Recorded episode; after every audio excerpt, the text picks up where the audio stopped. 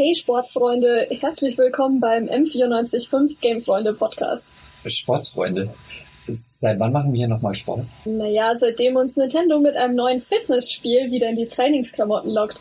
Darum geht's nämlich heute unter anderem. Mein Name ist Anna Venus. Und ich bin Luca Kronas-Reicher. Aber darum geht's heute nicht nur, denn wir beschäftigen uns auch mit einem neuen Rätselspiel und auch dem Problem, das Seehofer mit der Gamer-Szene hat. Die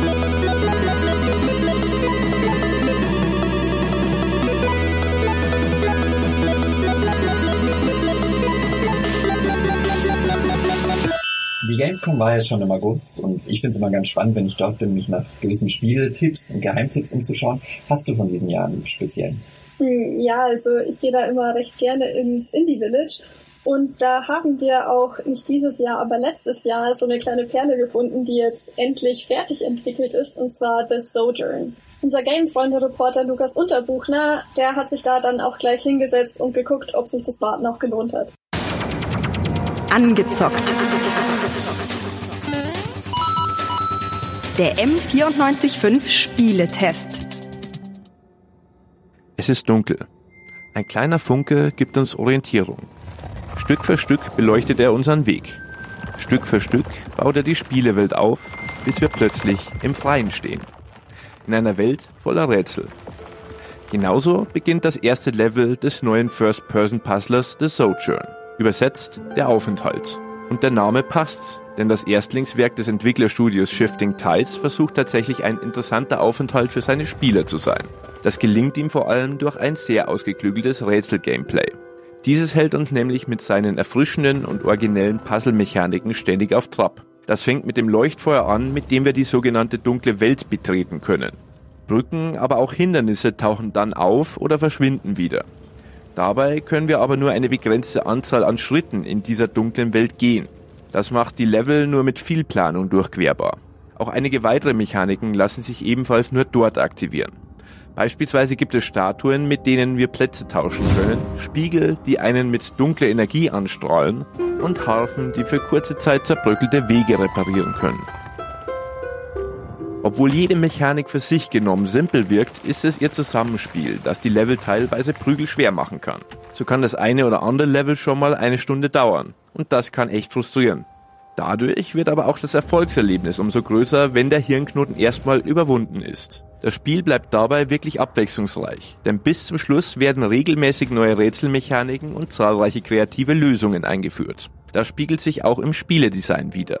Das lehnt sich optisch an Klassiker wie Journey und The Witness an und besticht mit einem sympathischen und hellen Low-Poly-Look. Das Ganze wird durch einen wunderschönen Soundtrack untermalt. In jedem Kapitel des Spiels wechselt dabei auch außerdem das Setting des Levels, was durchaus erfrischend ist. Bei der Story hingegen schwächelt das Spiel. Grob gesagt begleiten wir indirekt einen kleinen Jungen von Geburt an auf allen Etappen seines Lebensweges. So tauchen in der Spielewelt immer wieder mal Statuen auf dem Weg auf, über die wir indirekt mehr über die Story erfahren. Das Ganze ist zwar nett, die Handlung bleibt damit aber etwas zu flach und rückt eher in den Hintergrund des Games. Direkt plakativ wirken dabei noch die Weisheiten, die wir als Belohnung für die Bonusziele im Level erhalten. Eine neue Denkweise führt oft zu neuen Einsichten. Gesetze und Regeln beherrschen alle unsere Grenzen. Das hätte man auch auf einem Glückskeks finden können. Fazit?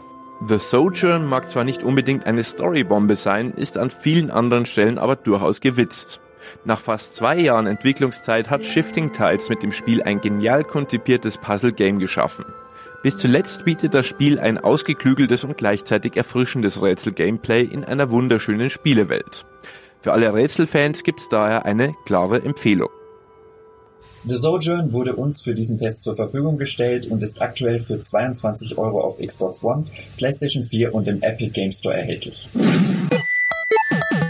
Du warst diese Woche bei ähm, Nintendo und hast ähm, dieses Ring Fit Adventure angespielt, das neue Spiel von Nintendo. Was kann ich mir jetzt genau darunter vorstellen? Hm, am besten lässt sich's wahrscheinlich mit einer Frage beschreiben. Und zwar hast du mal wie fit gespielt? Ja, habe ich, ehrlich gesagt. Also vor zehn Jahren habe ich das wirklich damals gespielt auf meiner Wii und mir hat dieses nette Balanceboard, glaube ich, hieß es, oder? Genau. Genau, ähm, hat mir immer gesagt, dass mein Körper doch irgendwie zehn Jahre zu alt ist für mein Alter. Und es hat dann auch schon ein bisschen Spaß gemacht. Also es war jetzt nicht der, der Brenner. Ja, also bei mir sind die Erinnerungen ein bisschen äh, positiver tatsächlich. Bei uns war das so voll das Familiending und ich persönlich freue mich auch darüber, dass jetzt Nintendo auch ein neues Fitnessspiel tatsächlich rausgebracht hat, eben das Ring Fit Adventure. Ring Fit Adventure. Mhm. Das sind jetzt erstmal drei Wörter, die für mich nicht unbedingt gleich damit zusammenpassen. Worum geht's denn eigentlich? Ja, also das Prinzip ist recht simpel. Du gehst da rein, erstellst dir einen Charakter, wirst an eine Welt geworfen und rennst dann da durch, äh, sammelst Münzen und Boni und besiegst Monster. Und es ist halt dann bei dem Spiel so, dass eben nicht nur dein Charakter läuft, sondern eben auch du selber. Okay, also ich stehe quasi bei mir zu Hause im Wohnzimmer und laufe auf der Stelle rum. So kann ich mir vorstellen. Ja, genau. Aber es ist natürlich nicht nur auf der Stelle laufen, sondern ähm, das Kampfsystem ist da viel interessanter. Da geht es nämlich wirklich darum, gezielt Fitnessübungen auszuführen, um damit die Monster zu besiegen. Okay, also quasi die Monster sterben durch meine ganzen Yoga-Skills, die ich besitze. Unter anderem, ja. Ja, okay. Äh, und diese Muskelübungen und das Laufen, das klingt jetzt tatsächlich wie ein ausgeglichenes Workout. Gibt es dafür wieder dieses Brett? Nein, also es gibt kein Balance-Board mehr, so wie früher, aber andere Hilfsmittel. Und da hat mir auch die Nintendo-Pressesprecherin einfach erklärt, wie genau das funktioniert. Zu dem Spiel gehören zwei Zubehörteile. Und zwar ist das einmal so eine Art Beingurt, in den einer der Controller reinkommt. Der misst dann, wenn ich laufe zum Beispiel, wie das Bein hoch und runter geht und kann das so an das Spiel übertragen. Und dann gibt es ein zweites Zubehör und das ist der Ringcon. Hier füge ich den zweiten Controller ein und der kann messen, wie arg ich diesen Ring drücke.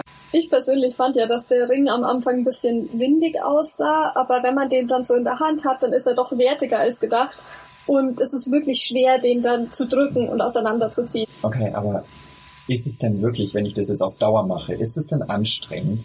Weil ich kann es nicht so richtig glauben, ob das jetzt einen wirklichen Unterschied macht, ob ich ins Fitnessstudio gehe oder ob ich zu Hause mache. Also ist es wirklich so ein Workout, wie ich es auch in einem Studio machen könnte? Ja, na halt natürlich ohne Geräte, ne? Also, hm. aber äh, ich persönlich habe erstmal nur die leichte Variante angespielt, weil ich natürlich so viel wie möglich sehen wollte. Aber da gibt es so viele Schwierigkeitsstufen, ich glaube, da kann jeder ins Schwitzen kommen tatsächlich. Und wie oft muss ich jetzt machen, dass es dann auch Wirkung zeigt? Also mir wurde gesagt, dass es zwischen drei bis vier Monate dauert, wenn man das täglich macht, bis dann die Hauptstory abgeschlossen wird. Und ich würde auch sagen, nach drei bis vier Monaten, da kann man sich dann auch auf Erfolge freuen. Also auf jeden Fall besser, diese drei, vier Monate damit zu verbringen, als auf dem Sofa zu liegen, würde ich sagen. Ja, genau. Man muss genau hinschauen, ob es ähm, noch ein äh, Computerspiel ist, eine Simulation oder eine verdeckte Planung für einen Anschlag. Und deshalb äh, äh, müssen wir die Gamer-Szene stärker in den Blick nehmen. Ja, also mit der Aussage, da hat Horst Seehofer mal wieder für Aufruhr gesorgt. Ja, und das war plattformübergreifend. Ich finde, es ist auch schwierig, so eine große Menge von Menschen gleich zu generalisieren und in Verbindung mit so einer schrecklichen Tat, wie es in Halle war, zu setzen. Es geht eben mal wieder um die Killerspieldebatte, wie sie schon so oft und leidig geführt wurde. Gamefreunde-Reporter Max Geiling hat die Problematik um Gaming-Plattformen genauer beleuchtet und seine eigene Meinung dazu. Nach dem Anschlag in Halle sind die Menschen deutschlandweit entsetzt. Ein Mann versucht ein Massaker in einer Synagoge anzurichten, scheitert, aber er schießt wahllos zwei Passanten auf der Straße. Das Ganze wird sogar live im Internet auf der Plattform Twitch gestreamt. Der Stream wird von einer Handvoll Menschen live mitverfolgt. Weitere tausend Menschen schauen ihn im Nachhinein im Netz an. Die Politik ist also gefragt. Und Bundesinnenminister Horst Seehofer von der CSU fordert eine schärfere Überwachung der Gaming-Szene.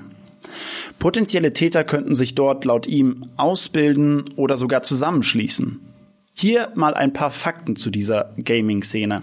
Im Jahresreport der deutschen Games-Branche heißt es, 43 Prozent der Deutschen sind Computer- oder Videospieler.